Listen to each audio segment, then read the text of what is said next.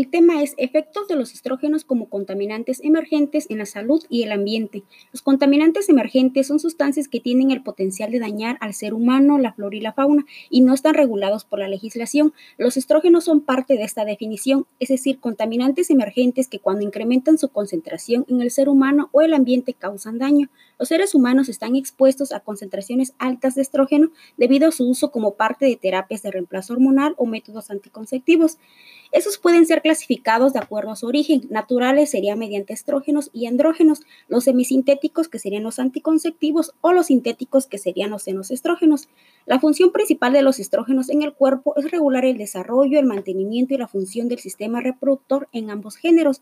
Cuando se produce un desequilibrio en la cantidad de estrógenos transportados, puede haber una puede haber implicaciones en el desarrollo y progreso de enfermedades. Las aguas residuales municipales son una de las principales fuentes de estrógeno en el ambiente y ejercen una actividad estrogénica en los cuerpos receptores.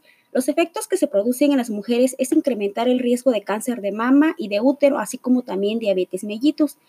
En hombres serían las malformaciones en la uretra, disminución en el conteo de espermas e incremento de riesgo de cáncer testicular, así como problemas de próstata. Invertebrados serían hermafroditismo en peces, desarrollo de órganos sexuales deformados en reptiles como lagartos y tortugas. En invertebrados sería el efecto sobre el desarrollo, la fecundidad y la reproducción.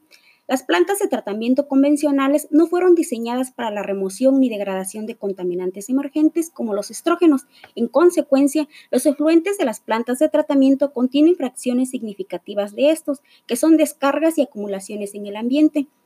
Los procesos investigados hasta el momento serían los procesos físicos, los procesos biológicos y los procesos avanzados de oxidación. En los procesos físicos sería mediante absorción y filtración por membranas. En los procesos biológicos sería mediante, aerobios, nitrificación, anaerobios y sistemas de tratamiento enzimático. Y por último, los procesos avanzados de oxidación sería mediante la fotólisis y combinación de oxidantes fuertes con radiación ultravioleta.